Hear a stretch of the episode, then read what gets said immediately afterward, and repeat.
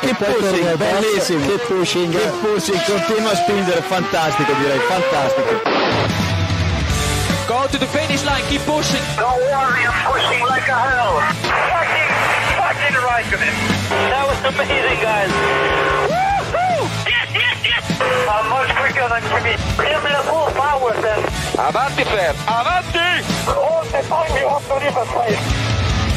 Okay, Felipe, Valtteri's faster than you. Do not hold him up. Hey guys, this is ridiculous. Hoy soy Felipe Massa e estáis ascoltando Keep Pushing. Un abrazo. Hola a todos y bienvenidos al episodio 263 de Keep Pushing F1, este capítulo de previa, este capítulo que estamos grabando antes del Gran Premio de España 2022. Fórmula 1 Pirelli Gran Premio de España 2022. Y estamos por aquí para comentar las noticias previas y de esta carrera. Casi el equipo al completo, solo nos falta Samu. Ah, buenas noches, Héctor Gómez, Diego Otero. Buenas. Buenas noches.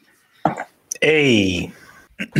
y un servidor, Jacobo Vidal, que es el que va a intentar capitanear todo esto un día más. Bueno, eh, Gran Premio de España. Llega la carrera de casa, llega el Gran Premio que muchos estábamos eh, esperando, no por, solamente porque sea la, la carrera de casa, sino porque, bueno, es eh, un gran premio en el que normalmente pues, eh, los equipos se ponen eh, manos a la obra con las mejoras, las peoras y veremos qué sorpresas tenemos ya desde el viernes. Sexto gran premio de la temporada eh, 2022. ¿Qué esperáis de este fin de semana? Sí, en general, ¿esperáis un fin de semana mm, normalito, aburridete o con, con sorpresas en general, Héctor? Héctor tiene el micrófono muteado, no pasa nada, ahora le da el botón. He, he- he dicho ya lo interesante y ahora voy a decir lo que. Os habéis perdido lo bueno. Eh, no, que quiero decir. Creo que. Bueno, Montmeló es una carrera que habitualmente nos da carreras bastante aburridas. El año pasado tuvimos la suerte. A mí la carrera del año pasado me gustó mucho, me gustó bastante porque tuvimos lucha estratégica, oye, bastante divertida, con la lucha esta de Verstappen y Hamilton, e incluso adelantamiento en las últimas vueltas. Mm, Yo quiero y espero algo así. A lo mejor una carrera muy interesante en cuanto a adelantamientos, pero sí en cuanto a estrategia y en cuanto a desgaste de los neumáticos y ver en esa lucha que tenemos este año de Ferrari contra Red Bull algo diferente. Y también, eh, pues no sé, lo que hemos visto ahora me parece que ha sido como una pretemporada de hemos llegado aquí con estos conceptos, vamos a aguantar como podamos y a partir de aquí deberíamos empezar a ver ya evolución de los monoplazas y la dirección donde deben dirigirse en esta temporada. Iván, ¿lo ves así también? Eh, recordemos que el año pasado, aquí en esta, en esta carrera, Pirelli trajo los neumáticos C1, C2 y C3, que son los mismos que traen esta temporada. Pocas veces cambian eh, en Montmeló, aunque bueno, los compuestos de este año sean eh, diferentes. Sí, yo creo que Héctor tiene razón. eh, es el inicio de, la, de una nueva temporada. y Eso cobra más importancia con, con el cambio de normas, ¿no? Creo que es una oportunidad para pues, esa segunda fase ¿no? de- del desarrollo de estos coches. Y nada, el mundial larguísimo, así que este se puede considerar el inicio de la temporada, más viendo que Red Bull y Ferrari están muy igualados, ¿no? En la parte de, de arriba y empezamos, llegamos prácticamente a cero, aunque Leclerc haya tenido mucha ventaja durante alguna fase de esta, de este inicio de temporada. El año eh, pasado mm, nos acostumbramos a tener carrerones, incluso en Hungría, incluso en el Gran Premio de España, Diego. Pero este año, no sé, sobre todo viniendo del Gran Premio de Miami, que si no es por ese coche de seguridad Eh, regular, no sé qué esperar del Gran Premio de España este año. a ver, es que el año pasado fue trampa. El año pasado Claro. lo que vimos es. eh, el año pasado al final fue un año en el cual los circuitos que eran un peñazo nos dieron carreras maravillosas y luego llegábamos a circuitos que teóricamente iban a ser la hostia y teníamos lluvia en Spa, ¿sabes? Entonces, el año pasado fue muy raro. Ojalá, pero no. Yo creo que este año es un poco más normal y un año un poco más normal implica dormirnos en Montmeló. Entonces, ojalá me equivoque, pero yo me espero una carrera tostón, como suelen ser las, las carreras en Montmeló. Lo único que quizás puede darle un poco de gracia a este, a esta carrera es que es el primer gran premio europeo y como marca la tradición, a Montmeló se llega con mejoras. Todos los equipos, en mayor o menor medida, van a traer juguetitos. Eh, con un poco de suerte, bastantes, y con un poco de suerte, a unos les irá bien y a otros les irá mal, y por lo menos se revolverá un poco la parrilla. Es decir, mm, ojalá tengamos, o sea, ojalá Red Bull y Ferrari la líen pardísima y se vayan para abajo y suba algún otro equipo, y, pero por lo menos que, quimeras, ¿no? Pero por lo menos ojalá veamos un poquito de movimiento y sí que se, por lo menos se cambien un poco las posiciones o veamos, no sé. Sin querer, sin ánimo de querer corregirte, estoy de acuerdo en que Emilia Romagna no debería contar como Gran Premio Europeo. Eh, el primer Gran Premio Europeo debería ser siempre eh, España. Eh, vamos, a, vamos a ver, en este podcast sabemos que el Mundial empieza en Australia, termina en Brasil y, el y las evoluciones se llevan a y el primer Gran Premio Europeo es España y es el primero y ahí se llevan las evoluciones. Las mierdas raras que hagan. Estoy de acuerdo, estoy de acuerdo. Eh, El año pasado el Gran Premio de España fue el cuarto de la temporada. Este año llega el sexto, David. El año pasado no vimos demasiados cambios, quiero recordar, en los coches en, en Montmeló un poquito más tarde. Pero este año, mm, a ver, ¿no? A ver qué traen los equipos. Yo tengo ganas de ver qué carajo hace Mercedes. Porque de meterse en un, en un gran premio, intentar un gran cambio del coche, tiene que ser aquí, porque ya los siguientes ya no hay mucho margen. En principio van a llevar todos pequeñas evoluciones, por ejemplo, eh, a ver, así que piensa alguno. Alpine, por ejemplo, va a llevar el, un alerón trasero nuevo, modificado para, para los dos coches, que en principio los debería ir bien.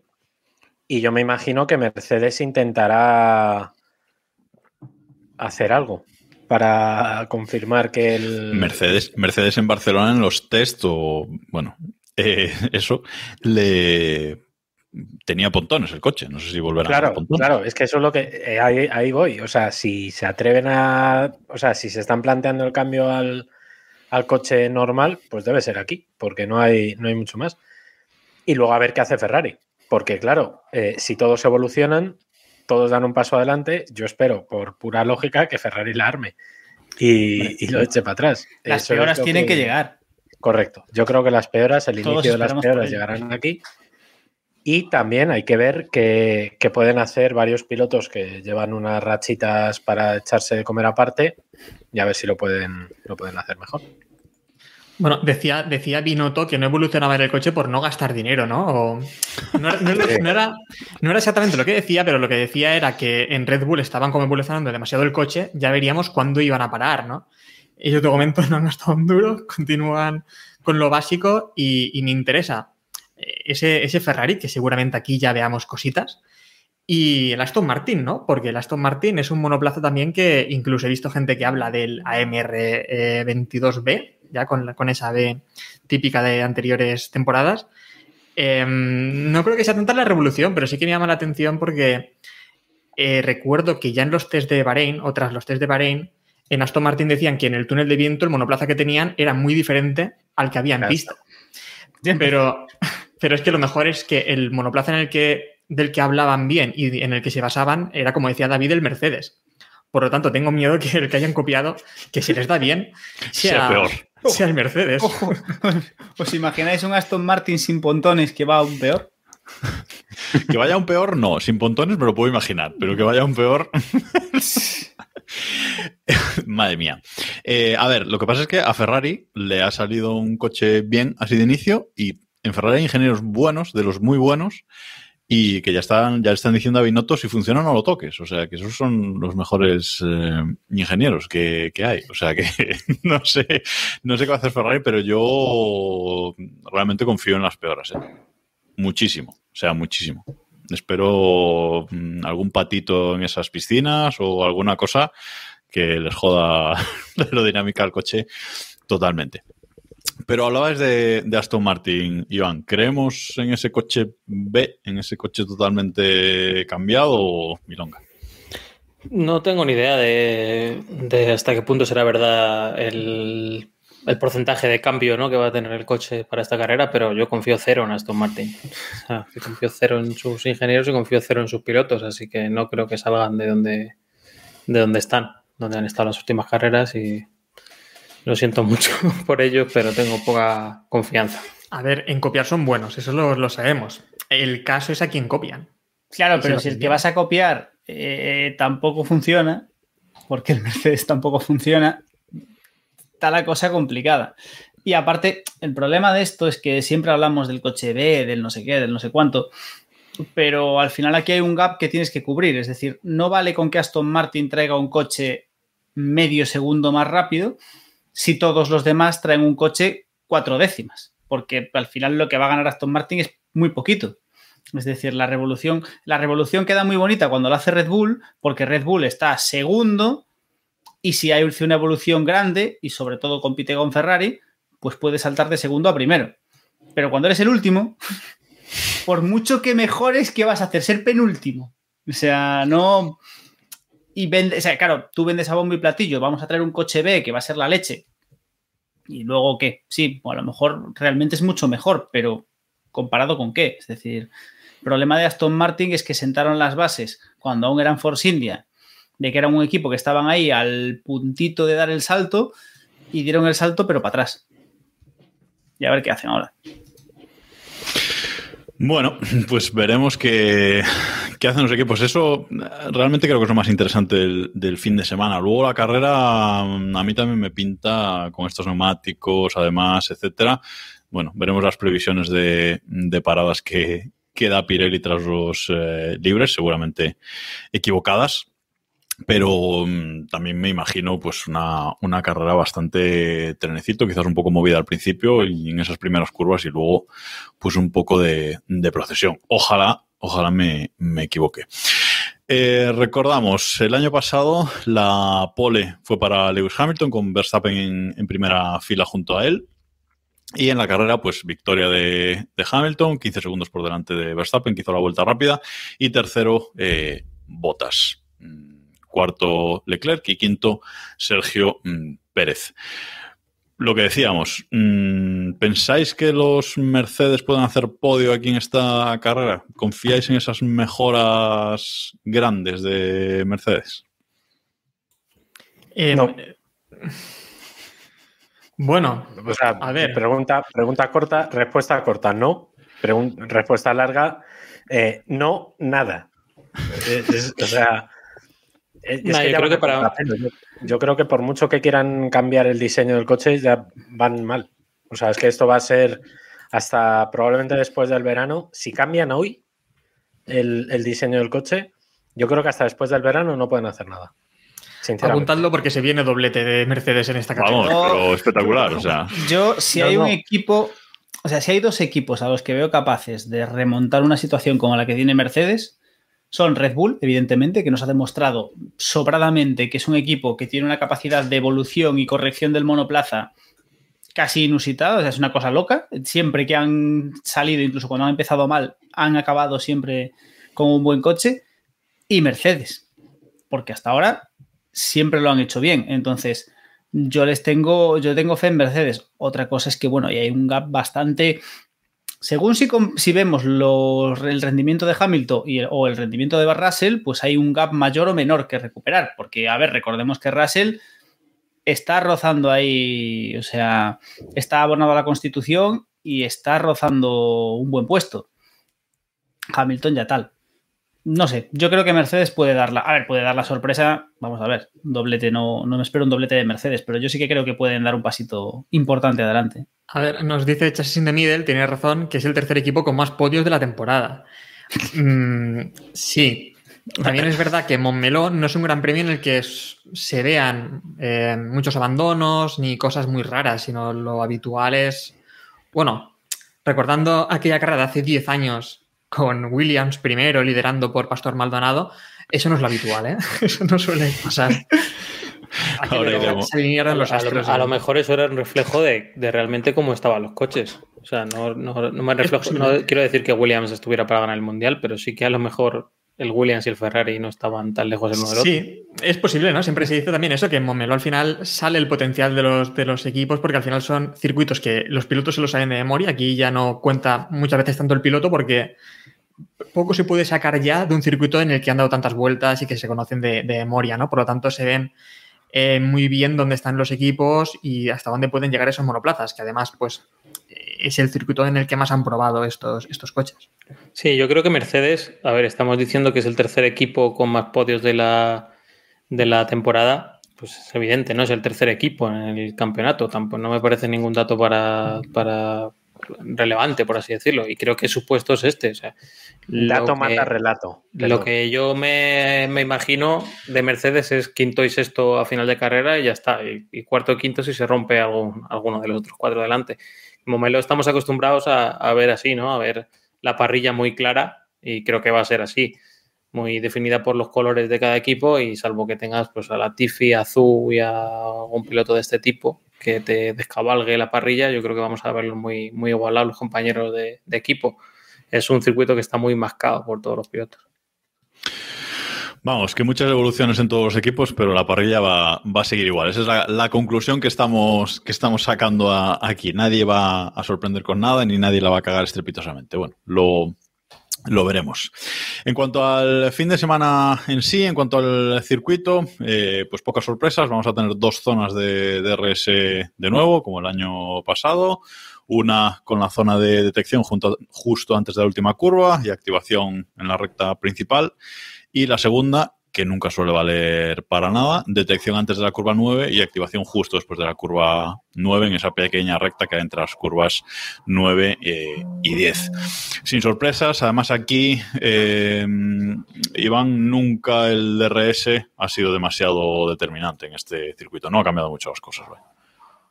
Sí, eh, creo que las diferencias que, que va a haber en los adelantamientos serán más por diferencia de neumáticos, ¿no? De pilotos que hagan, pues es que la estrategia que vamos a ver es la que vimos en Miami, ¿no? Sí. Yo creo. Eh, blandas los que salgan adelante, duras los que quieran hacer algo distinto y ya está. Cuando cambien de los que tengan neumáticos más, más blandos o más, me saldrá, o más frescos, ¿no? Pues adelantarán al otro y, y ya está. Veremos a ver el efecto este de los neumáticos eh, duros, ¿no? De aquello de ser inconducible en las primeras vueltas y luego ya irse aclarando y, y siendo más fiables, ¿no? Porque eso puede ser, puede ser gracioso. En cuanto a los horarios del eh, fin de semana, pues bueno, Gran Premio Europeo, así que empezamos con horarios normales, volvemos a estos horarios normales de nuevo, que los vamos a tener varias carreras hasta tres carreras hasta Canadá. Eh, libres el viernes, libres 1 a las 2 de la tarde, libres 2 a las 5, el sábado libres 3 a la 1 de la tarde, eh, clasificación a las 4 de la tarde y la carrera a las 3 de la tarde. No sé, esta manía de cambiar la hora de la clasificación y de la carrera y que no sea la misma, pero bueno, todo sea por liarnos, David. Ja- Jacobo, va a ser siempre así. O sea, Ya, ya, ya es lo que sé. lo dices en cada previa y, Ya, ya lo te sé. encabronas Pero hay que- hay que quejarse, "Sí, Sí, tío. lo sé, Hay que pero es, que, quejarse. pero es que me encabrona porque... mm, ponlo a la Ya, misma pero hora. que A ver, te- te acabarán, acabarán poniendo la clasificación el domingo por la mañana y todo para meter. No, a ver, es lo que está intentando, ¿no? Reducir días y meter todo lo posible en menos tiempo del fin de semana. Así que mm, en el camino hacia los todos, 50 hijo, grandes premios por temporada. menos tiempo. Sí. Claro. Que digo, en el camino de los 50 grandes premios por temporada, ese es el, ese es el camino. Capaces son de intentar 54, ¿no? Más eh, carreras que fines de semana tiene el Hombre, año, yo, pero- yo he dejado un descansito por aquello de, por de que la gente tiene familia y La. Navidad, hombre, la Navidad. Que el Gran Premio de Navidad no queda bien. Bueno, eh, meteorología para el fin de semana, Héctor. Parece que no va a haber sorpresas. Calor. Ya os lo digo, calor y en todas partes de España. Así que vamos a sufrir este, este fin de semana. No, además, Eh, además es un factor que va a ser muy importante. O sea, calor excesivo. No es un Sí, calor de mayo normal. Es un calor extremo. Y vamos Sí, a ver a mí eso- me preocupa más la gente que vaya al circuito que, que los coches, que también me preocupan, ¿eh? pero la gente que va al circuito que coja protección solar y que coja bastante agua, que va a hacer falta ¿eh? el fin de semana. Y los aquí. motores, los motores Honda también vamos a ver qué, qué ocurre Sí, con y ellos. los el Renault. Joaquín. Porque Esos ya ni me preocupan, esos ya sé que. El calor, Héctor, siempre es mucho calor. O sea, si no, no es calor. No, a ver, eh, explica. yo. Una cosa, eso Si sí le que preguntas a Diego, remarcarlo aquí. 22 grados ya es calor. Entonces, Claro, Claro, eso también 22 grados es ca- calorcete. Eh, no, vamos a ver, yo he salido, Calorete. antes a la, yo he salido antes a la calle y, y me he perdido las zapatillas, o sea, se me han derretido por completo. Es decir, el calor que hace en Barcelona es para pegarse un tiro. Y vengo, o Marca- sea, marcan los termómetros 26 grados y nublado. ¿eh? Eso es la referencia de- del que vive en Barcelona. vente a dar un paseo, majete, vente a dar un paseo por la calle al sol, anda, guapo. Quiero saber una cosa, por saber si puedo volver la semana que viene o no, por saber si a unos, a unos hablo, si hay alguien que sea del equipo, del equipo calor. Quiero decir, aquí yo soy del equipo frío, totalmente, y, y espero que nadie sea de... Que a nadie le guste. ¿Te gusta, Jacobo, el calor? Yo, yo soy del equipo calor. calor.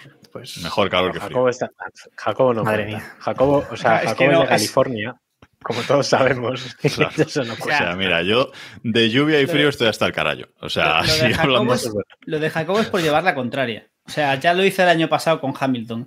Le da No, igual. no, no, no, si no, todos no. votásemos calor, él votaría frío. Él solo quiere llevar la contraria. Que no, que no, que no, que no. Te quiero preguntar a los espectadores que vienen de las rebufas. Muchísimas gracias por esa, por esa raid que nos acaban de, de hacer nuestras amigas de 68 participantes.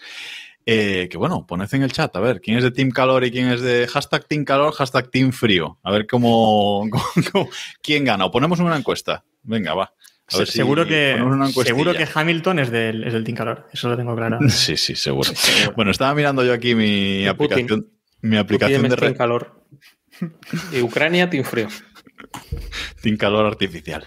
Bueno, eh, estaba mirando aquí mi aplicación de referencia y hoy pone que 26 grados en Barcelona y fin de semana, viernes, sábado y domingo, 27 de máxima, un poquito nublado, pero sin probabilidad de lluvia. O sea que sí, atorrarse en el circuito. Hay que llevar protección solar, básicamente.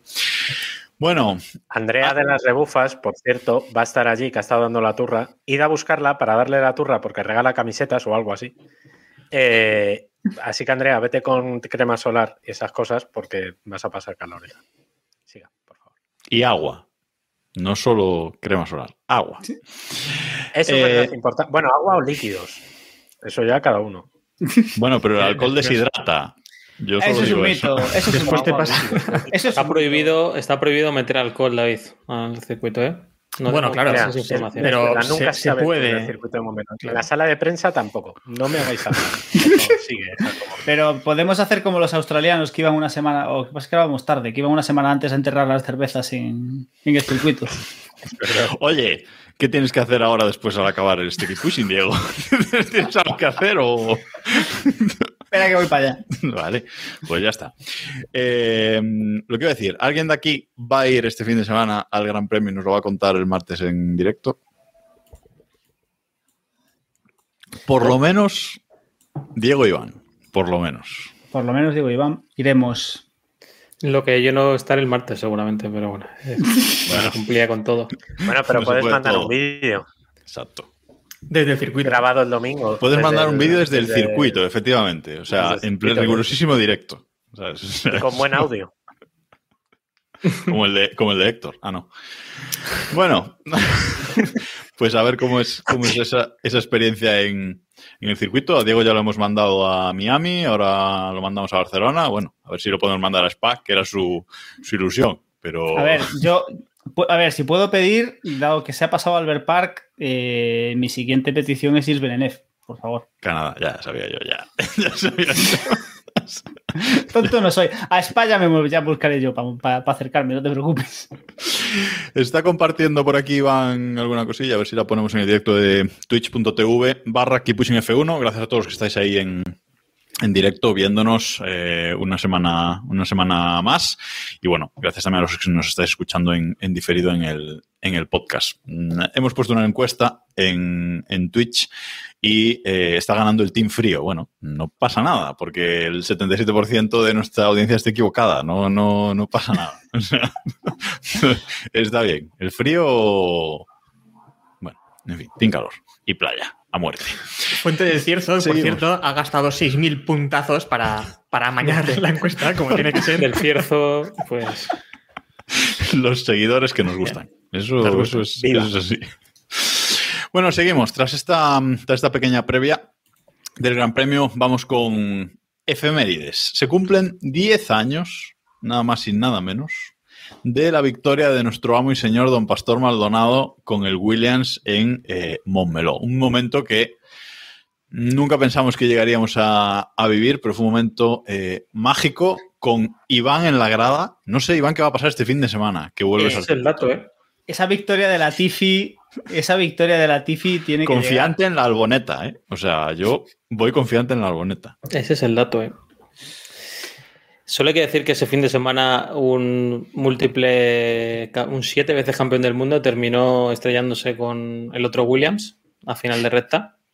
O sea que Luis Hamilton y Nicolás Latifi tienen un trabajo para este fin de semana.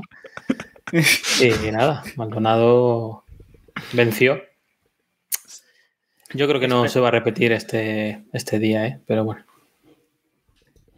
Bueno, mm, bueno. Hemos esperado 10 años para tentar la suerte de nuevo. Para volver otra Para vez. volver a ver qué pasaba, pero. A ver, con que, no Scott se, también repita, Esa allí. ¿eh? celebración, como nos apunta. con que no se Yo- repita la ver. celebración de después en el box de Williams, yo creo que Yo, es yo suficiente. estaba, yo estaba, es verdad, como dice Iván, yo estaba, pero a veces cierro los ojos y, me- y pienso que, que eso no ocurrió, no sé. Me parece sueño. demasiado sorprendente. Digo, no sé si fue un sueño, fue real, y bueno, Iván me lo recuerda, ¿no? Habitualmente, y, y dice, no, no, eso ocurrió, ocurrió. Sí, Y David, esa celebración, si gana la alboneta, hay que repetirla, como sea. O sea, porque ardió Hombre, Troya. no espero otra cosa, pero, a lo- pero más. O sea, que quemen el- el- los boxes enteros. No, no. No, que además está recién reformado y sería un poco jaleo. Que ahora ya que se están gastando la pasta para que renueven los contratos y eso, que sea para la larga, sería. Hab- hablando sería- de eso, se dice que van a quitar la chicane. Bueno, se dice, lo ha dicho la FIA. Lo he dicho. Ha, Fía. ha dicho la FIA que es posible que esa chicane vuele. Pues ellos verán. Es que al final, a ver, Momelo tiene un problema muy serio, lo digo muy en serio, es que eh, tiene que contentar a las motos y a los coches. Y eso no pasa, eso no, no, No, sale pero va a haber doble trazada. O sea, dicen que va a haber doble pero- trazada. Diferente para coches y Ya, motos. pero. Ya, pero. Ya, pero. Eh, no sale bien. Ya, sí, habrá doble trazada porque habrá. sí, Gracias claro, por tu doble razonamiento trazada profundo, no tiene otra. Ah, Vamos a ver, el problema es primero que las condiciones de seguridad, además las motos ya se están quejando de que si no pueden adelantar, o sea, van como 40 años, como siempre, coches cojos van 40 años atrasados con respecto a la Fórmula 1 y entonces eh, se están quejando de que cada vez les cuesta más adelantar, etcétera, etcétera, ¿no? Entonces, eh, esto va a ser un problema que vamos a ver cada vez más en cada vez más circuitos en los que para adaptarse a lo que quieren las motos y a lo que quieren los coches, al final harán circuitos más coñazo de las dos partes. Creo Yo que, creo eso, que es esa un- eso se suele decir mucho, David, pero no lo compro nada. Yo, por ejemplo, esa chicane no me sobran coches.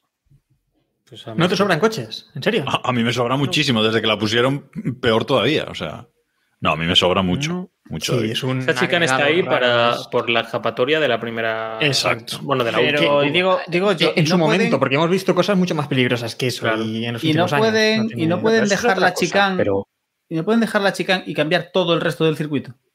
Mejor.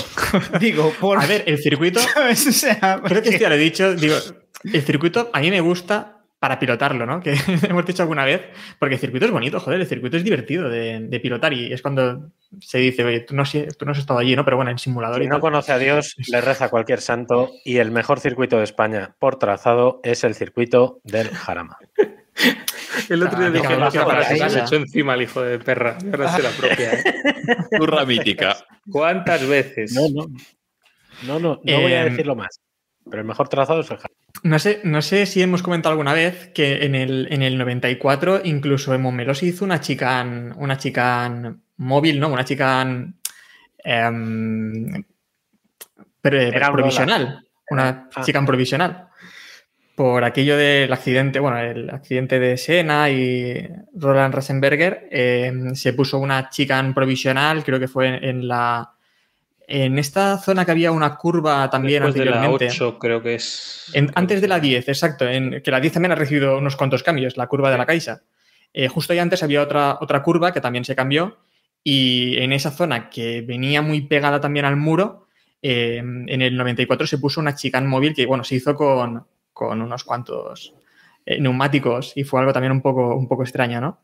Que eh, si lo pensamos ahora es lo que se quería hacer también en Indianápolis, ¿no? En 2005, aquello de los neumáticos y, y hacer esa chicane provisional. Mm, no sé, yo abogo por más cosas así en los trazados. Yo solo, yo solo digo que si Miami es un circuito grado 1, Jarama también.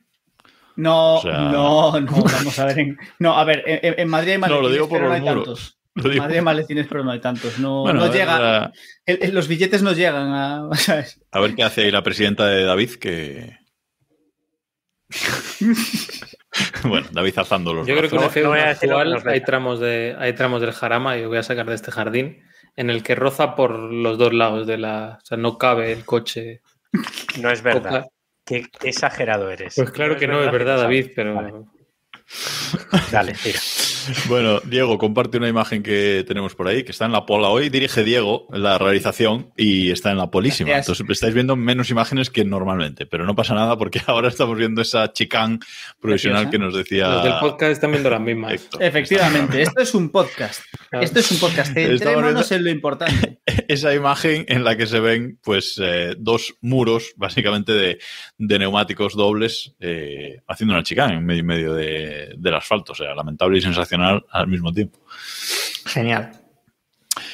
Bueno, vamos a pasar ahora a las eh, noticias, que ha habido bastante mm, movimiento, un poco de movimiento durante esta eh, semana, y Leclerc pues ya nos eh, ha enseñado un poco lo que se espera de él en el próximo Gran Premio, en el Gran Premio de, de Mónaco. Ha estado este fin de semana en el Gran Premio histórico de Mónaco. Ha cogido un Ferrari clásico, Héctor, y ha dicho, bueno, me voy a cargar los frenos y voy contra el muro y romper el alerón trasero para ir calentando. Sí, eh, no sé por qué alguien le ha dejado el, Ferrari, el de 1974 de, de, de Niki Lauda, el 312 B3. Y bueno, a ver, eh, en principio todo nos rimos bastante porque pensábamos que era otra más de Leclerc en Mónaco, que si recopilamos, pues lleva desde la Fórmula 2 liándola, ya no por problemas simplemente propios de, de conducción, sino también por problemas de pues, alguna suspensión rota, algunos, algunos frenos, ¿no? Contra- creo que fue contra El disco de freno, sí. Brendan Harry, ¿no? Fue cuando se chocó en, en el- en su primera temporada en Fórmula 1 también, que le dio por detrás después del túnel. Em, bueno, pues otra liada más también de, de Leclerc, no por culpa suya, sino por, por una rotura de frenos. Y se rompió un poco ese, ese Ferrari, que a muchos pues nos dolió, que después lo piensas y dices, bueno, este Ferrari lo hemos visto romperse mucho más, ¿no? En otras ocasiones. Lo que pasa es que mm, si es verdad que este accidente Pasos. parece, parece que no ha sido culpa de Leclerc porque se le rompió la pastilla de frenos, etcétera. Pero el mito está ahí, David. Es decir, sea culpa suya o no, Leclerc en Mónaco tiene que acabar contra el muro. O sea, mm, le dé la Tifi por detrás o no, mm, tiene que acabar contra el muro. Eso es así. Lo que pasa que, hombre, el, el muchacho ya tiene que estar con un, con un miedo. O sea, yo iría ya con, con miedo de que la voy a liar. Es que además, ya no me acuerdo dónde estaba la casa de Leclerc, pero me suena que estaba cerca de las rascas. Y es una parte que él conoce perfectísimamente, que a lo mejor es que pasa por ahí para comprar el pan todos los días. Seguro, Bueno, seguro que baja a comprar el pan por ahí, sí. Claro. Y es que es, es surrealista que, lo, que le diera ahí, ¿no? Pero, pero vamos, yo soy él y ya iría con- muy presionado ¿eh? para la siguiente, para la carrera de, de Mónaco, porque es que si hasta te das un piñazo con, en una exhibición, pues hijo. Pero bueno, estos coches también están Lo, lo malo, lo malo es que a mí me parece que Leclerc es un gran piloto en Mónaco. Porque, a ver, el año pasado hizo una vuelta también espectacular. Pero si nunca ha acabado en Mónaco, ¿qué me estás contando? Salvo por ese pequeño detalle. joder, es que- Salvo, salvo ese que- pequeño detalle, salvo ese pequeño buscas, detalle que- buscas la cosita Claro. ahí, ¿sabes? La. Salvo que nunca ha En ninguna categoría, nunca. Solo acaba con su Ferrari, ¿sabes? O sea, Aún con el de calle con el mí- que va a comprar el pan, ¿sabes? A ver, yo es que le recuerdo la- en 2019 que también la lió Ferrari en la clasificación y demás, salía bastante atrás. Eh, después tuvo unas primeras vueltas que hizo unos adelantamientos muy buenos, que después fue cuando se dio con, con Hulkenberg, rompió, creo que pinchó el neumático, rompió alguna cosa más y ya se retiró, pero hasta ese momento, simplemente por esos pequeños detalles, pues estaba haciendo una, una gran carrera y ha tenido vueltas muy buenas en Mónaco, me parece, en clasificación sobre todo. No, o sea, aquella remontada de Sena también fue espectacular hasta que petó contra el muro, ¿sabes? Es que, que se claro. dio, claro. Ay, Dios mío. Bueno, veremos, ya hablaremos de, de Mónaco la semana que viene. Eh, vamos con mm, el pasado Gran Premio, Gran Premio de Miami, porque Eccleston se ha cansado de hacer lo que estuviera haciendo y se ha puesto a criticar el Gran Premio de, de Miami. Parece, Iván, que no le ha gustado mucho esta, esta carrera a Bernie Eccleston. Pues no sé lo que ha dicho, así que. Ah, bueno, perfecto. Pues Diego, que es quien lo ha metido en el guion. A ver, eh, Bernie como, eh, como, como señor mayor, o sea, Bernie yo creo que se está convirtiendo en el señor mayor de los Simpson que se queja porque que le grita las cosas, ¿no? Pues un poco en ese espíritu eh, ha dicho que no le parecía bien el, el esperpento que habían montado los americanos, que seguramente en Estados Unidos les gustase mucho esas cosas, pero que la Fórmula 1 no era, no era eso. Y Liberty le ha dicho que a la, a venga, nene, ya a la señor, a la señor mayor. Entonces, a ver, Poca broma, 91 años tiene Eccleston, ¿eh? Y ahí sigue, dando la turra. 90 Padre 91 reciente, ¿eh? años, 91, iba a decir, 91 años y un churumbel de qué? De 5 añitos, una cosa así. Menos, menos. Hará tres, ¿no? O algo así, o menos. Bueno, nada, bueno, es- es, bueno, bueno, es hijo de su mujer. Es hijo de su mujer. A ver, eh, a ver, David. La mano en el eh, fuego no la pongo. A ver, ese pelito cano de ese bebé, yo creo que es de. A ver, David, ¿lleva el apellido? Si lleva el apellido, hay una prueba de paternidad. Seguro, porque es Bernie. Ese niño se apellida Nieve. Una cosa. eh, Buena referencia. Buena referencia. yo, creo que, yo creo que a Bernie Eccleston lo que pasa es que le jode bastante. Porque lleva criticando al Gran Premio de Miami desde incluso. Bueno, desde que se anunció que se iba a celebrar, lleva criticándolo ya. Eh, y creo que eso le, le jode que al final Liberty esté logrando atraer a, mm, a Estados Unidos hacia la Fórmula 1 y a la Fórmula 1 hacia Estados Unidos, que no. Creo que es el, el gran problema que él ha tenido ¿no? durante todos sus años en la Fórmula 1, algo que nunca logró, es, es eso. Y mira que lo ha intentado, pero no ha logrado que sea un espectáculo de, de masas allí. No, Sí, y esto. Oh, perdón. No, yo iba a decir que yo creo que, a ver, es que ya lo estuvisteis hablando la semana pasada, pero el- está claro que Liberty está consiguiendo entrar en el mercado estadounidense, está consiguiendo llamar la atención, tenemos el esperpento de Netflix, tenemos el Gran Premio de Miami, pero bien o mal, nos guste más o nos guste menos, es cierto que están consiguiendo tener impacto allí. Es, un mercado muy potente y un mercado que se estaba escapando hasta ahora.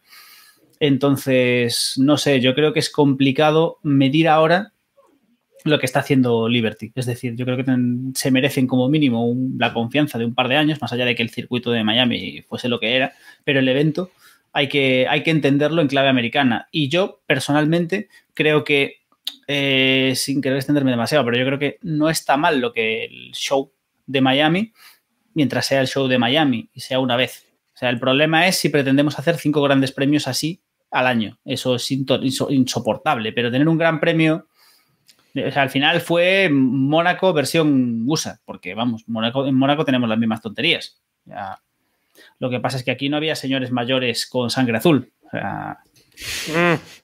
Eh, te rebato ese comentario y entiendo lo que dices, pero como nos decía lo que me parece un gran nombre de usuario, eh, por ese precio, porque hubo, una, hubo mucha gente que se quejó del altísimo precio de las entradas y que no vieron nada absolutamente de la carrera, al menos en Mónaco ves algo, aunque solamente sea la- en la recta. Y pero yo más. hablo del. Pero yo me refiero, David, al, al show. Es que tampoco fue tan a bueno. Los, a los famosos, a tener a Sí, sí, sí, 50 pero que- traperos por el paddock y no sé qué y no sé cuánto. Lo de las entradas un escándalo. O sea. y tampoco fue tanto. Que es, a lo que, que es a lo que te voy. O sea, la gente, yo por los comentarios que he leído, y no solamente Eccleston, que Eccleston se refiere a eso ya. Bueno, Eccleston se refiere a que él no, no se le ocurrió la idea de meter la Fórmula cual. 1 en Miami. Punto pelota. Sí. Entonces le jode que se lo hayan hecho otros. Pero, pero es verdad que la idea era crear una especie de Mónaco, es crear una Super, una Super Bowl. Si es que la idea de la Super Bowl es muy parecida. Lo único que no les salió bien. Y entonces es evidente que, que eso le tienen que dar una vuelta o bajar los precios y que, bueno, lo abras un poquito más al público, entonces a lo mejor sí será más parecido. A ver, Pero no, El- no el les ha salido Premio- bien el premio. El tema de los precios, esto daría para un podcast, pero los precios eran indecentes. Es decir, yo, yo, yo en su momento estuve viendo las entradas porque iba a estar al menos algún día por allí cerca y, joder, si pudiese, si pudiese, hubiese podido pescar, pues hubiese ido. Eh, el- las entradas eran una costa esa indecente, o sea, el precio era un escándalo, pero es que las entradas se vendieron en menos de un día. O sea, yo estaba suscrito a las, Sí, sí. hace meses al- a las entradas del Gran Premio de Miami y me llegó la notificación de van a abrir las entradas y se me pasó el mail, entré al día siguiente y no había una puñetera entrada disponible. O sea que los precios lo que queramos, pero no quedó, pero, pero vendieron todo, ¿sabes? O sea, a lo mejor los precios tampoco. Otra cosa Para. es que nos gustaría tener otro tipo de aficionados en el circuito, pero Para el que no lo sepa, eh, el tema de la estafa de las entradas de- del estadio famoso son entradas, eran entradas dentro del estadio del Hard Rock Stadium, en los que había una pantalla y nada más. O sea, no se veía ni, ni, ni un centímetro de, de pista y la gente veía ahí la carrera en una pantalla grande. O sea, y mucha gente compró esas entradas sin saberlo, mal por ellos, evidentemente, pero bueno, oye, Ya se veía más que en el Valencia City Circuit en alguna zona, ya te digo yo. Que... bueno, eso vale. David. Al hilo, al hilo de lo que decís de, de la venta de entradas, eh, se espera que en el Gran Premio de España haya cifras, eh, no prepandemia, que esas serán bastante bajas, sinceramente, sino cifras de, de venta de entradas niveles 2007-2008, que me parece muy optimista, pero se, está se ha vendido todo. ¿eh? Están ahora mismo, creo que no sé si están ya vendidas incluso las de baja visibilidad, que estaban, bueno, tirando a baratillas, que no sé exactamente dónde están, pero, pero están, o sea, se espera un ambientazo en el en el en el circuito que Lo que, lo que yo he estado viendo en la web y tal es que quedan más o menos unas 600 entradas, una cosa así, ¿eh? O sea que... Pues 600 entradas en cuatro ¿no? días, estamos grabando a martes, eh, tres días, esto se vuela, ¿eh? Y, o sea, que quiero decir que, que si no habéis pillado entradas, quedan, pero que quedan muy pocas, o sea, no esperéis al último día para, para pillar. Y si a alguno le interesa que hable conmigo, que tengo al menos una que tengo que vender. Eso también os lo, os lo digo. Beto Bueno. Boni y entrada, perdón. Sí, sí, no, la entrada la regalo, efecti- efectivamente. Bueno, seguimos. Eh, cambiamos, de, cambiamos de Gran Premio y nos vamos hasta Japón porque el Gran Premio de Japón será patrocinado, el patrocinador principal será Honda, va a ser eh, Gran Premio de Japón Honda 2022. Curioso, Iván, que no estando, entre comillas, Honda en la parrilla, eh, vaya a patrocinar el, Gran Premio, pero bueno, sus intereses eh, tendrá. No es la primera vez que lo patrocinan ni será la última. Sí, parece que están contentos con, el, con la posición en la que están, aunque eh, como vemos en las infografías y demás, Red Bull, pues eso, ahora es Red Bull Power Technology, no sé qué, el apéndice que lleva los motores, así que realmente no, no están aunque estén. Y es un poco extraño, a lo mejor es un poco esa compensación, ¿no? De, de lo que se están ahorrando por un lado, que yo creo que a lo mejor pagaban algo más a, a Red Bull por ese patrocinio, aparte del acuerdo, y ahora han decidido gastarlo en esto. Eh, últimamente todos estos patrocinadores de eventos sí que tienen bastante bastante repercusión, ¿no? Eh, parece que se insiste mucho en ello en, en la denominación, cuando entras a Dazón lo es, cuando en todos los eh, imágenes de redes sociales, etcétera, se tiene mucha repercusión cuanto antes se omitían por sistema. O sea que, Mm. bueno, no está mal. Y movemos otra vez de Gran Premio y nos vamos a Baku, que será la, la siguiente carrera después de, de Mónaco. Y mm, ha dicho el promotor que bueno, que va a modificar la entrada al, al pit lane, porque bueno, era una entrada un poquillo peligrosa, se llegaba muy rápido a esa entrada con un muro básicamente de frente y la va a modificar un poquillo para que sea algo más eh, segura. Y también ha dicho el promotor, eh, Diego, que le gustan mucho las carreras al sprint y que van a intentar el año que viene tener ellos eh, una también. A ver, les pega, ¿no? O sea, teniendo en cuenta que tiene pinta que la FIA va a subastar las carreras al sprint, que con el Gran Premio de Sochi fuera, mm, pues yo creo que Bakú es, una, es un candidato ideal para, para soltar la morterada que cueste la, la carrera al sprint. No sé, yo. Recordamos que van a ser seis carreras al sprint el año que Bueno, viene, Héctor. y- No iban a ser este. O sea que- Ya, pero ahora por fin han llegado al Bueno, acuerdo en ahora principio, parece que, ahora ¿Qué parece que sí. que van a ser seis el año que viene, así que bueno. Margen tienen para, para apuntarse. Sí, y el criterio, pues no lo sé, no sé si es el que indica. Bueno, Eh, Diego indicaba uno, que es el dinero, ¿no? Y el dinero que mete el promotor. Eh, creo que la primera prueba que vimos no, no, venía condicionada por eso, sino buscaron grandes premios a lo mejor que tuviesen eh, mayor emoción, al menos con, pues, con el de Interlagos, eh, Monza también. Creo que el camino era ver alguna carrera un poco más divertida o al menos ver, no sé, ver cosas. Ahora creo que, que, sí, que va a ir más encaminado por ahí a grandes premios o que quieran potenciar o eh, que, el, que, el, promotor meta, meta pasta para tener más actividad divertida en pista, digamos. A ver, yo creo que, bueno, perdón, no, no simplemente que, que, lo que decía Héctor, yo creo que sí que, que, la estrategia aparte fue esa, fue vamos a, hay que venderlo, entonces vamos a hacerlo en circuitos que sabemos que, o que debería funcionar. Ahora ya se considera que esto está vendido, esto está instaurado, no sabemos cuántas va a haber, bueno, en teoría va a haber seis, veremos cómo evoluciona, pero sabemos que ya están, que esto está para quedarse, entonces ahora ya se puede vender. Entonces, ahora ya eh, Gran Premio de Abu Dhabi, Gran Premio de Jeddah, Gran Premio de Bakú, eh, de Marina, que, que, en su momento puntuó doble, recordemos. Eh, nos indica también Fuente del Cierto, que tiene razón, que ya hemos visto una sprint en, en, Bakú, la de 2020, aquella carrera que fue, digamos, eh, yo recuerdo que lo vendieron como que era la primera sprint, ¿no? Y que aquello iba a ser precioso y que iban a ser las carreras así.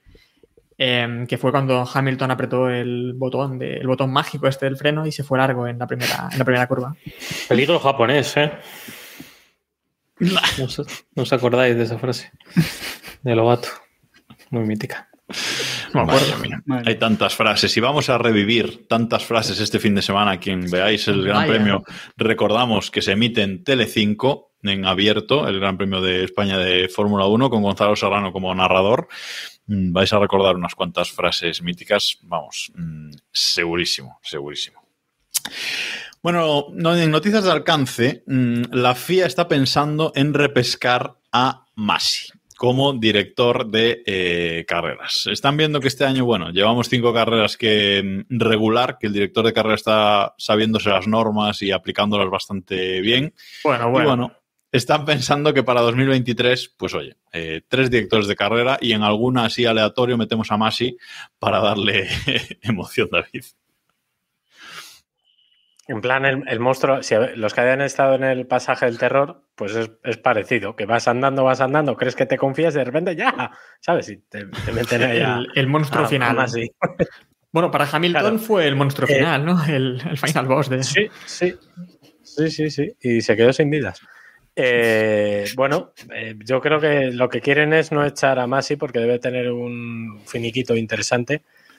Pero bueno, a ver, objetivamente es un tío que, y eso es verdad, que se sabía mucho el reglamento. Pero Otra cosa es que se lo pasara por el arco del triunfo y que lo interpretara muy sui generis, pero, pero eh, eso de siempre se dijo, ¿no? Que era un, un gran estudioso del, del reglamento, y eso lo dijimos alguna vez, pero que no pasaba.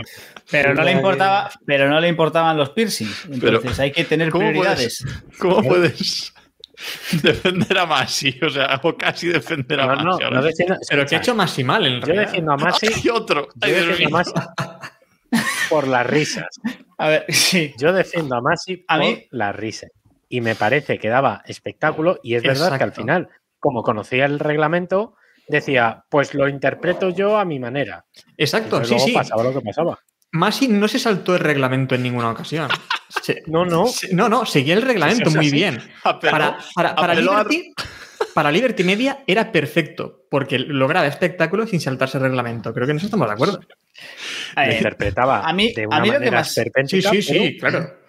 Y a mí sacaba lo que reglamentos de no sé qué también. No, sí. es que esto lo dice en el reglamento que me sacaba de. Claro, eso es lo que iba a decir yo. Que apelaba incluso a reglamentos deportivos superiores al propio reglamento bueno, deportivo de la Fórmula 1. ¿Y qué problema hay en esto? Yo no lo me estoy acordando del Celebrity de Hulk Hogan y con, con Luis Hamilton diciendo, pero haberme dicho que era broma, haberme dicho que era toda una mentira, no se había enfadado tanto.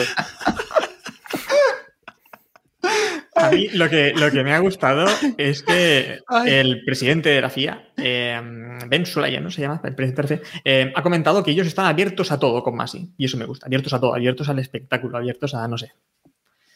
A mí lo que más... los piercing de Hamilton. A mí lo que más me mata de todo esto es que en el medio de todo esto el presidente de la FIA ha repetido como cuatro veces en las declaraciones que Masi lo hizo mal. En la, o sea, que cometió un error en la última carrera. Que Mm. creo que eso solo lo cree Toto Wolf y Hamilton. O sea, es como... mm, Iván van. Y yo.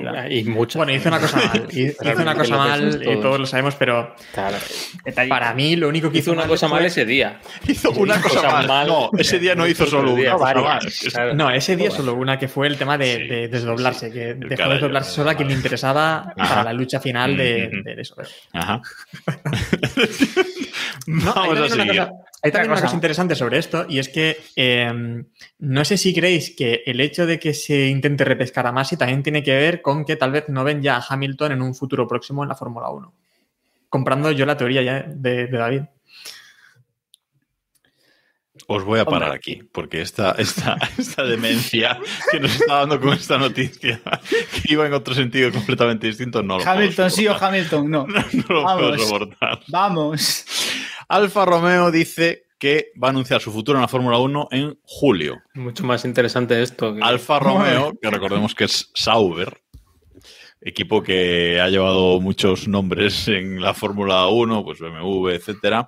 Eh, bueno, puede ser que Alfa Romeo se marche o puede ser que lo compre Audi. Bueno, parece que hay un hueco que va a haber, o se rumorea, no se sabe, que va a haber un hueco ahí en la, en la parrilla que a lo mejor es el nuevo destino de Audi, ya que lo de McLaren Iván no salió demasiado bien.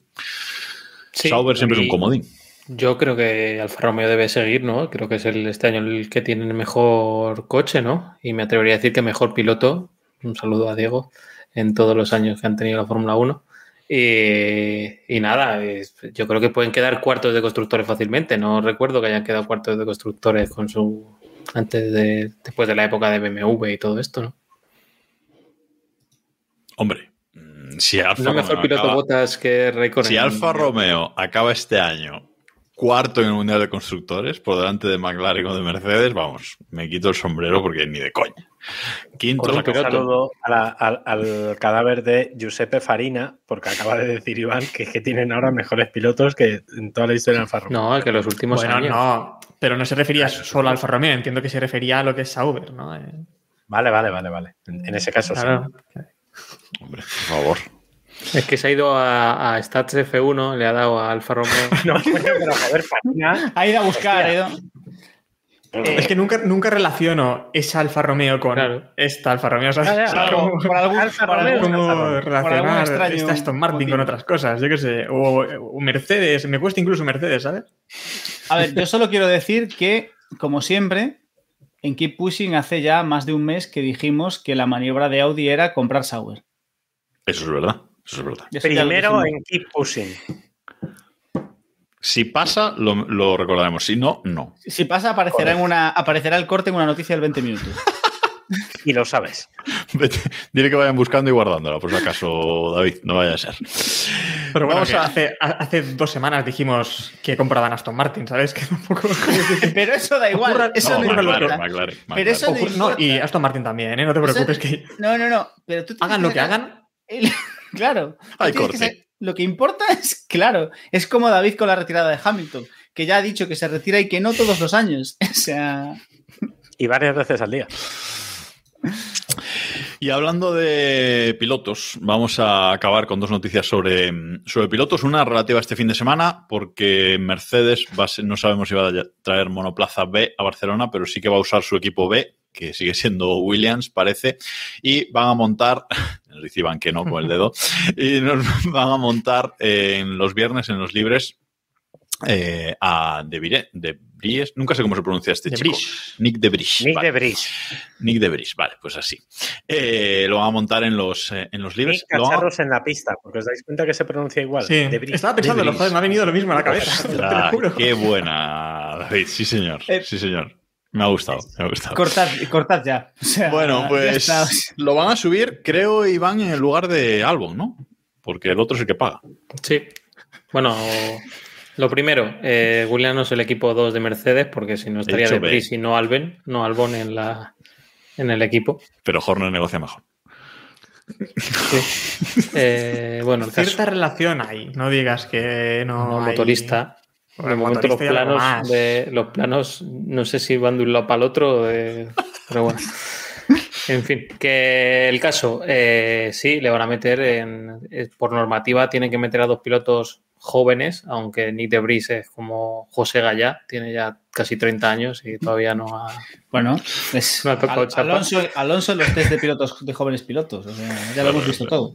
No, que es lo que es lo que decía, que, que Nick de Vries creo que tiene 27 años, lleva 10 años ya en la Fórmula 1, en el entorno de la Fórmula 1 ha debutado, campeón de la Fórmula E, Fórmula 2 o GP2, no recuerdo ya. Y nada, se- el año pasado estaba en pugna con en pugna con Albon por el asiento, ¿no? De, de Williams. Eh, no creo que esto quiera decir nada, ¿no? Realmente, pues es darle esa oportunidad. Eh, seguramente los pilotos que tengan por otro lado, pues eh, Nissan y toda esta gente no tienen el, el por los puntos de la sublicencia o alguna historia o no tienen el presupuesto para pagar el sitio y ya, y ya está. No, no le veo, pero En- que no veo que esto signifique que vaya a sustituir a la Tifi, como se ha dicho. Vale, pero ¿quién crees que meta aquí a Debris? ¿Williams o Mercedes? ¿Quién es el que más le interesa que Debris tenga kilómetros? Mercedes, pero, pero no sé que, o sea, si Mercedes hubiera querido que, que De Vries estuviera en Fórmula 1, lo hubiera conseguido fácilmente. En Williams o en cualquier otro equipo. No, nos dice Chasis in the Middle en el, en el chat y, y- es cierto que en su época eh, se disputó el asiento de McLaren con Van Dorn. Se acabó llevando Van Dorn. Igual De Vries habría tenido más suerte, pero o no.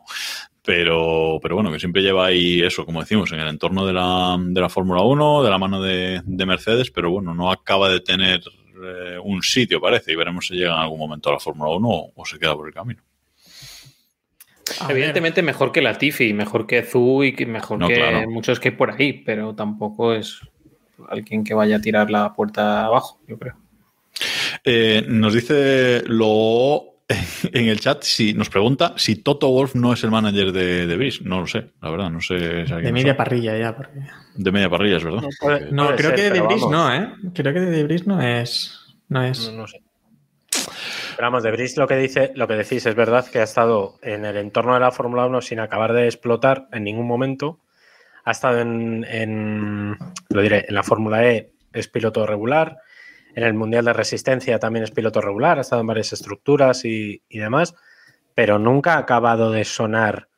No sé, cada temporada yo no le tengo ubicado para, no, yo qué sé, igual que Piastri, por ejemplo, si suena, eh, no, no lleva sonando de Brice todos los años, está ahí, de, de vez en cuando le dejan dar alguna vuelta, ha hecho algún test, ha estado en los test de jóvenes pilotos varias veces, pero no acaba de explotar, ¿no? Yo creo que es un piloto nada especial, sinceramente, no es que me parezca malo, pero tampoco es nada del otro jueves. Y yo sí tengo, tengo ganas de ver a ver qué hace para confirmar que a lo mejor se están equivocando no mirándole o para confirmar que realmente es que no vale para nada y que se tiene que dedicar a esa O sea, tú con el resultado de los libres 1 vas a determinar si. No, no, no, no, pero no, hombre, no, pero que quiero decir que a lo mejor si tiene la oportunidad, joder, si lo hace bien, pues a lo mejor llama la atención de alguien y le dejan unos. ¿Tú crees que Williams o Mercedes no tiene ya datos de que si este chico es carne o pescado?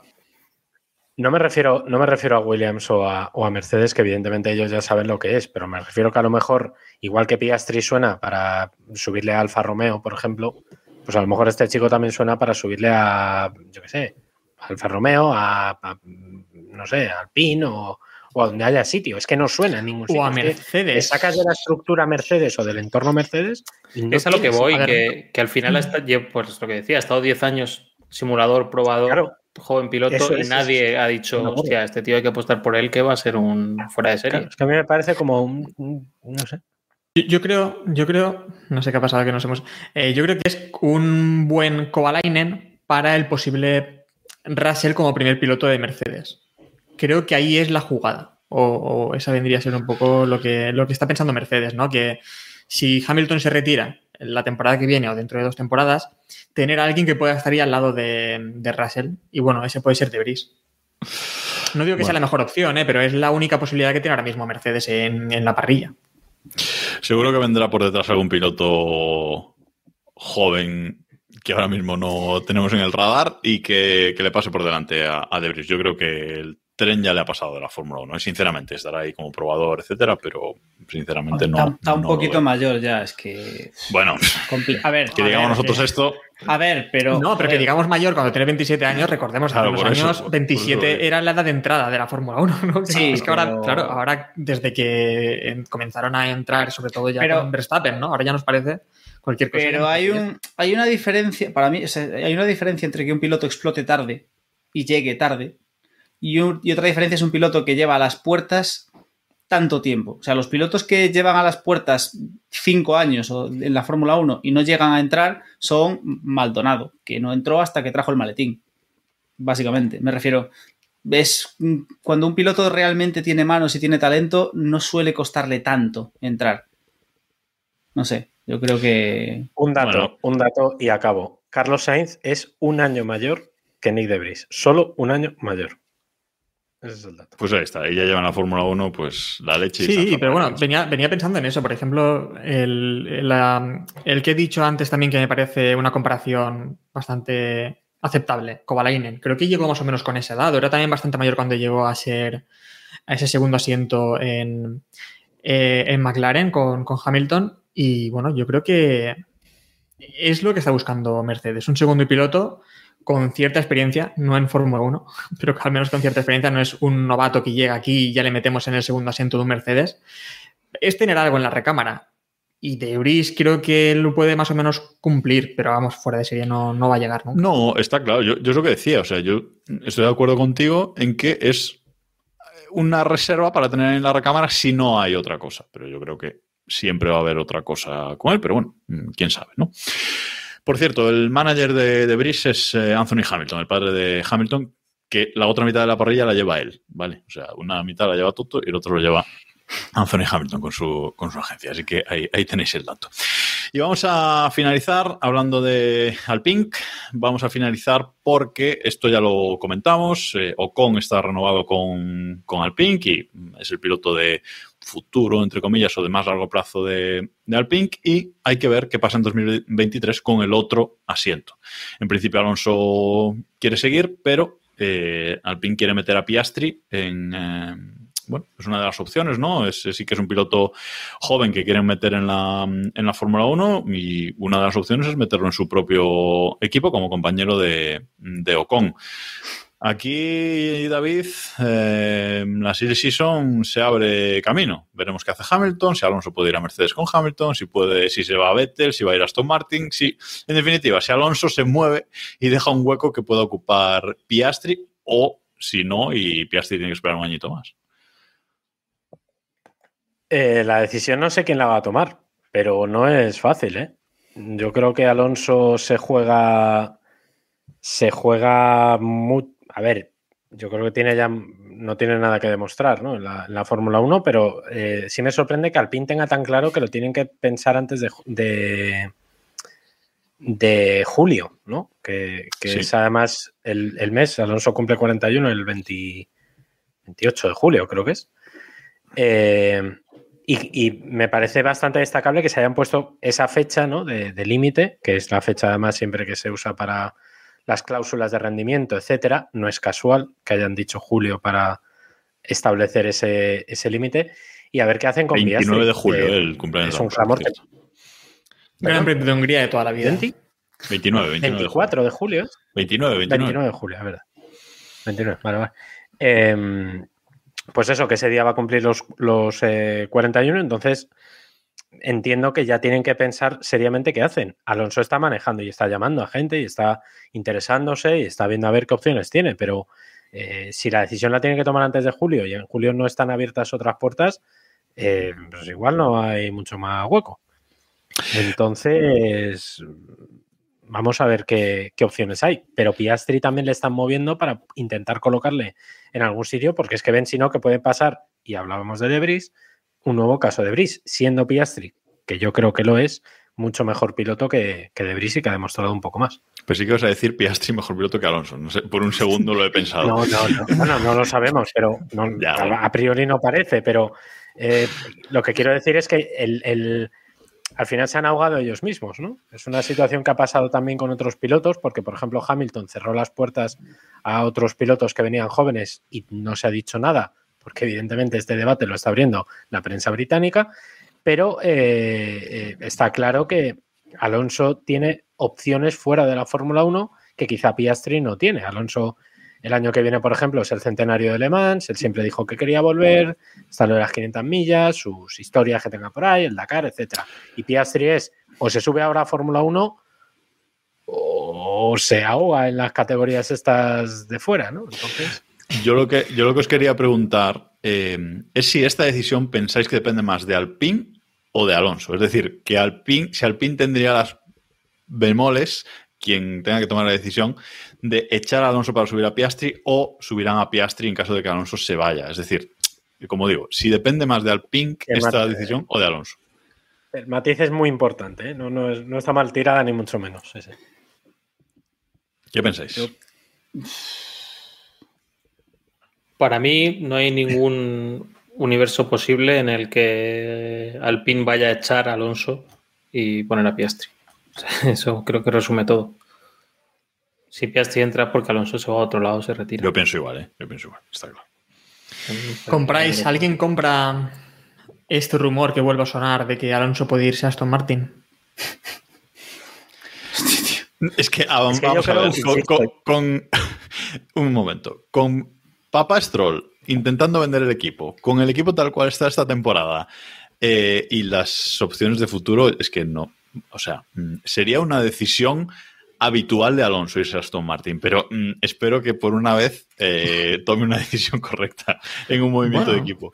Yo creo que en 2020, cuando se habló de, del retorno de Alonso a la Fórmula 1, creo que esa decisión estuvo encima de la mesa, ¿eh? Porque Aston Martin también buscaba, estuvo también, yo creo que estuvieron pensando entre Alonso y Vettel. Al final, o Vettel decidió irse a Aston Martin, o Aston Martin también decidió, no sé, o Alonso decidió que era mejor opción. Lo de Vettel es lo que le quedaba, ¿eh? Lo de Sí, yo- es lo yo- que le quedaba. yo bueno, creo. también No sé. tenía Renault en ese momento Vettel, también podía haber sido. No, a- yo, yo creo que yo creo que yo creo que Alonso le dijo naranjas a a Aston Martin y entonces entró Vettel. Creo. O sea, es mi sensación.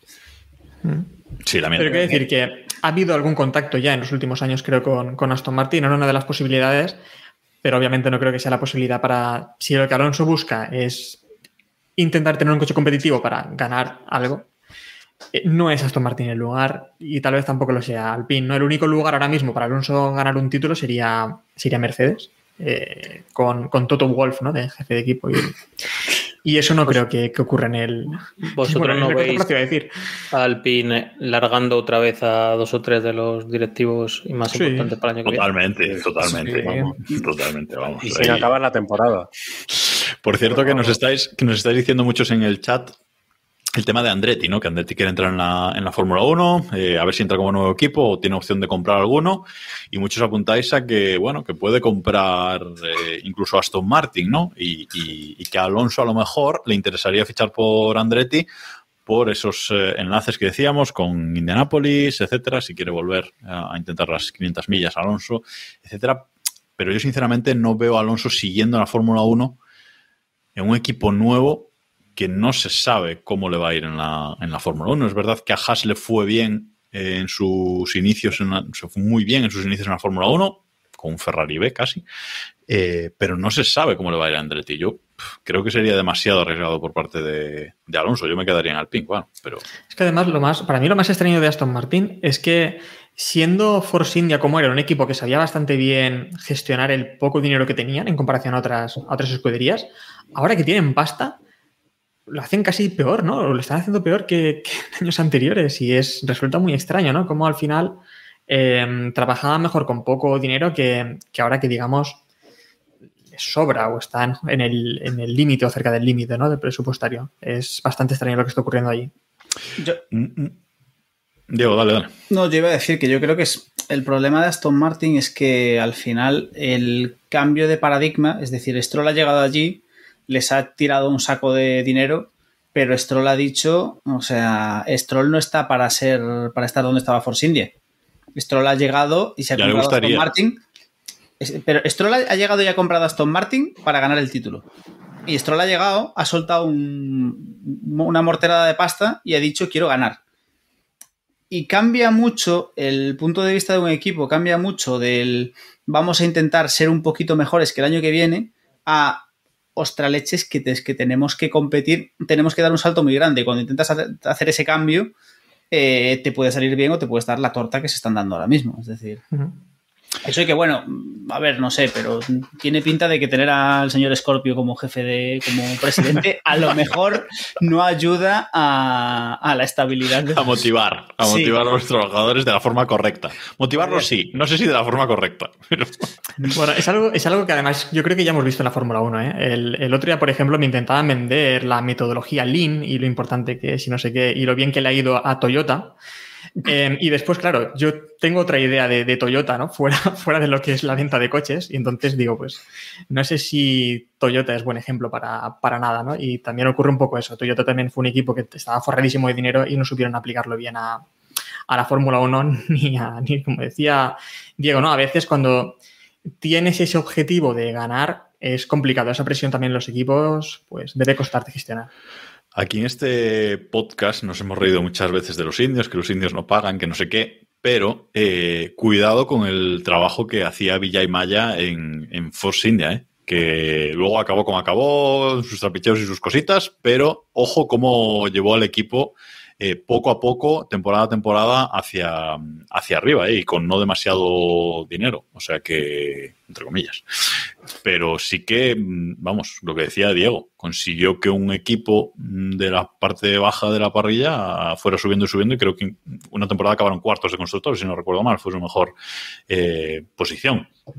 O sea que bueno, a veces no es tirar una morterada de dinero como ha hecho Papa Stroll y, y olvidarse, ¿no? Sino acertar en otras cosas.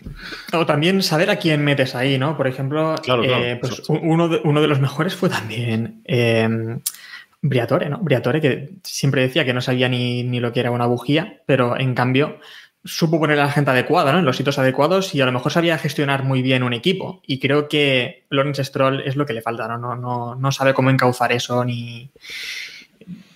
No lo sé. Yo creo que va a acabar hundiendo al equipo totalmente o vendiéndolo pronto porque los resultados no van a llegar. Yo creo que se va a cambiar, que se va a cansar eh, pronto. Pero bueno, eh, es lo que hay. Nos dicen en el chat, por cierto, que Alonso el coche que más le convendría ahora mismo es el de Lorian. Puede ser incluso el comentario del año, gracias Pau Ward, porque tal cual le vendría bien por muchos eh, motivos. Bueno, y nada más por esta semana. Vamos a ver qué nos depara este fin de semana el eh, Gran Premio de España. Eh, Diego Iván, pasadlo muy bien. Yo no sé si voy a ir al final o no. Ahora, en un ratillo lo voy a saber, definitivamente. Eh, que ya, Ya, está. el, el- el sábado a la una hora antes de la clasificación no, no, nos dices, ahora, ¿no? ahora. Ahora cuando acabe esto es que llego a casa corriendo y no he tenido tiempo de informarme, pero, Eh, pero ahora, oye, yo voy ahora a lo hacer- voy a antes, de cerrar, vamos a hacer una ronda rápida aquí, muy cuñada de ¿tendremos victoria de Sainz en España? Yo Factor tengo casa. el- Vamos, yo, factor casa. yo- yo tengo ahí el come come de abandono en la grava de Sainz. Este, Es que claro, es que, claro ahí graba, Espérate. ahí graba. ¿Qué grava? A- Es que hay Abandono en la grava. grada Carlos Sainz, ¿no? En la grava, en la grava, en la grava. En la grava Carlos Sainz. En la grava Carlos Sainz. En la grada Carlos Sainz. Para. Hay vítores y la hostia, ¿sabes? Como aquello de masa en Brasil despidiéndose, pero. Mal. Eh, y una cosa, esto no le, no le hemos dicho en cada uno de los grandes premios si va a llegar la primera victoria de Sainz en este gran premio. Yo creo que Lo ha y en dicho- Mónaco haremos lo mismo. ¿eh? Lo ha dicho hasta Will Paxton, que va a llegar la primera victoria de. Hombre, nuestro hermano Will Buxton. Nuestro gran amigo. Eh, Eh, Venga, no, ronda no, rápida. no. Yo he A dicho ver, que Ahora, abandona. otra, otra cosa es que va- vamos a vender el pollino de que puede llegar la, vi- la victoria. Yo el primero. Pero qué vender, David, si eres el único tú que tienes algo que vender. No, yo voy a vender, es un plural majestático. Vamos a vender el pollino Vale, de que. vale. eh, El periodismo. Tú A ver, apuestas por victoria, clara victoria ver, de Sainz. David, En- Sí, David, sí, sí. Vamos, A vamos a lo que quieres. ¿Qué quieres que digamos para, para que tengas vídeo? Para Para- influenciar. no, es el único, no es el único que lo va a vender, porque yo al final también en, al entorno le voy a vender No, que no. esta puede ser la primera victoria de Sainz, que lo echan en Telecinco y que bueno, que la gente, yo por fomentar lo que es la Fórmula 1, lo que sé, así que vamos a venderlo. Yo, Em, Sinceramente- va, vamos a decir que sí. Creo que es un buen gran premio para que Carlos Sainz haga algo decente y la victoria, primera victoria tiene que llegar. joder. Sinceramente, me gustaría, pero solamente por, por eh, comprobar el tirón que tiene Carlos Sainz. ¿Qué pasará el día que Carlos Sainz gane su primer gran premio? Y por comparar a ver si realmente es el ídolo. Ojalá de arda el box de Ferrari. El relato, el relato oficialista que nos está vendiendo de que Carlos Sainz es un ídolo, es un gran piloto y no sé qué, no sé cuántos. Y, y luego realmente, y os lo digo con cifras en la mano, eh, es que no tiene tirón. Y es una pena, a mí me parece muy buen piloto y me parece un campeón del mundo en potencia y lo he dicho muchas veces. Pero eh, no tiene tirón. ¿Qué le vamos a hacer? Entonces me gustaría ver qué pasa si este domingo gana. Lo digo El problema, el problema Bueno, es que eh, Sainz y- también. Iván, por favor, pon un poco de cordura en esta ronda lenta. No, una cosa rápida. una cosa ronda rápida. rápida y estamos El, haciendo el- voy a- el único problema también tirar- es que Sainz No, no, no ha nacido no. o ha crecido a la sombra ¿no? de otro piloto y eso también le ha costado bastante en. Iván, Decía Nietzsche que tener fe es no querer saber la verdad. Entonces, con eso. No vimos venir una mención a Nietzsche en este podcast ni de coña. Bueno, no puede, puede que no sea la primera, David. ¿eh? Hay 300. ni la última, que es lo mejor del asunto. Pero, qué grande. Ay, Diego. ¿Pero tú lo has entendido? ¿Lo has entendido, David? Totalmente. Y me, ha- me- me ha explotado Entonces yo la tengo fe. muchísimo. Diego, tú que has arrancado. Eh, La eh, pregunta. eh, no, no, a ver, yo a estas alturas de, de temporada me cuesta creer en una victoria de Sainz, pero realmente creo que si hay un circuito en el que puede ganar, a priori, pues podría ser Montmeló, que se lo sabe como el jardín de su casa, pero, pero vamos, yo ya empiezo a dudar de esa victoria de Sainz. Dicho esto, ganará. Hombre, eh, algunos aquí también creían en, en victorias el sábado pasado y al final, hombre, un podio no estuvo mal, eh, David. Fórmula 1 y Eurovisión. Eh, a Chaneleta, David, te ha dejado ahí el Pues podio. no, venga, otro día, por favor. Intenté ir el domingo a la Plaza Mayor y no pude y acabé yéndome a las vistillas. pero Muy madrileño eso, que- de ir eh, a última hora a un sitio pensando que va a estar abierto para ti. Y que va a estar vacío. Pensaba que iba a haber acceso a prensa. Es que esto es la hostia. O sea, Ah, yo, como. Déjenme pasar y con el. Déjenme pasar y con su libreta y su Hombre, bolígrafo. llevo con el carné así, asomando el carné ahí entre los municipales y, y No las sabes con quién estás hablando. hordas Ay, Dios mío. Madre mía. Bueno, eh, Héctor, ¿quieres contarnos el resultado de esa encuesta que pusiste en Twitter sobre este tema de que relaciona la Fórmula 1 con Eurovisión? Eh, porque parece que los Eh, aficionados a la Fórmula 1 tenemos ahí un vinculillo. Bueno, Por lo menos sí, los de este podcast. En este podcast, no, no, no, en este, al menos yo no. Aquí no ocurre. Eh, no, sí que hay una relación, ¿no? O siempre se ha hablado de esa relación que hay entre la Fórmula 1 y, la, Eurovisión, porque curiosamente parece que a todo el mundo que le gusta la Fórmula 1 le gusta Eurovisión, o al menos eso es lo que se ve en Twitter. Hice la encuesta y parece que no. La mayoría de gente que sigue la Fórmula 1 no sigue Eurovisión. Pero sí, hay una, hay una gran cantidad de gente que sigue ambas competiciones o ambos espectáculos. Creo que más espectáculos que otra cosa. Espectáculo, espectáculo. Slim Borgud, por favor, buscad la historia de Slim Borgud. Ojo, que acabamos con exclusiva. Eh, dice Imola Pizza en el chat que vive en Suiza y que aquí la prensa del motor se habla de la desbandada de Alpine a final de este año. Malos Dexter resultados, mala coordinación. El equipo puede estar en ventas, son rumores. ¿Qué fiabilidad le dais? Pues, hombre, es que con Alpine puede pasar de todo a final de temporada, sinceramente.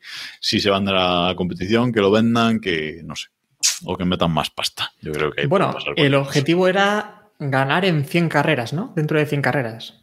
Sí, Y ya ganaron con Ocon, no sé de qué. así que ya está. Ya está, ganado. casa. Vámonos. Acabamos aquí, hostia, acabamos aquí el podcast de esta semana. Vamos a ver qué pasa, como decía antes, este fin de semana en el Gran Premio de España. Esperamos que sea una, una buena carrera, que alguno venga moreno el martes que viene a este podcast, sí, por si se olvida de la, de la crema del sol.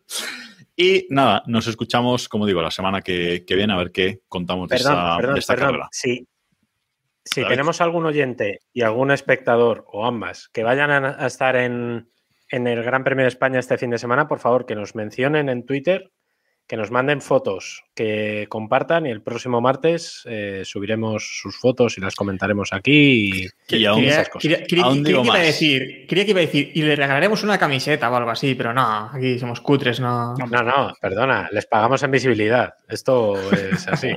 No, yo iba a decir, yo iba a decir no. más. Yo iba a decir más, que si algún oyente eh, está este fin de semana en el Gran Premio de España y quiere quedar con nosotros para tomarse algo en algún momento Espera. durante, durante el Gran Premio, que nos escriba a través de nuestro grupo de Telegram t.m barra keeppushingf1 Será y haremos por... ignorado. Escucha, que me he venido arriba. ¿Queréis que sorteemos algo? Cuaderno de Red Bull. Entre todos los que nos manden fotos Joder. y o vídeos Lo en gestiona el Gran David Premio de esto, ¿eh? España. Lo, lo Lo David. pago yo. Esto va de No, si vale más la gestión que el pago. te digo. Si vale más el, envío que el premio. Bueno, esto no Probablemente. decir, Ya te digo yo porque el premio me salió barato. Eh, sorteo cuaderno que está a estrenar, creo. Pero Sí. haz unos apuntes, David. Dedicado, dedicado Eh, por David. Dedícalo, dedícalo, David, Claro, por favor. dedicado por lo dedico. Pero en serio, que si queréis, eh, fotos y con mención aquí puse en F1 y ya. En de Twitter o en, el, ¿eh? o en el Campeón. grupo de Telegram, que en todos lados somos arroba keeppushingf1. Eso. No, que lo pongan Eh, en Twitter, porque el grupo de Telegram. No, lo de te- digo, lo de Telegram, si queréis eh, contactar con nosotros ese fin de semana y vernos, si podemos, hacemos por vernos. Y si no, pues. Dice eh, el se que aún no sabe si va a No ir. Bueno, Dice y, el que no sabe si va a y ir. las fotos que dice David, pues por Twitter nos mencionáis, arroba keeppushingf1. Y ahí luego haremos el sorteo la semana que, que viene, que lo va a gestionar David. No sé Yo lo hago. Tú vosotros tranquilos, voy a dejarme. Los dos Venga. seguros somos las dos almas más sociales de, de este Seguramente. Vosotros escribid que. Bueno, pero vuestras respectivas son más sociables que vosotros. ¿sí? No sé yo. ¿Eh? ¿Qué? Perdón. Bueno, hasta la semana que viene. Gracias a todos por vernos y, y escucharnos. Y eh, nos escuchamos la semana que viene con el análisis del Gran Premio de España 2022. Adiós. Gracias, chicos. Adiós.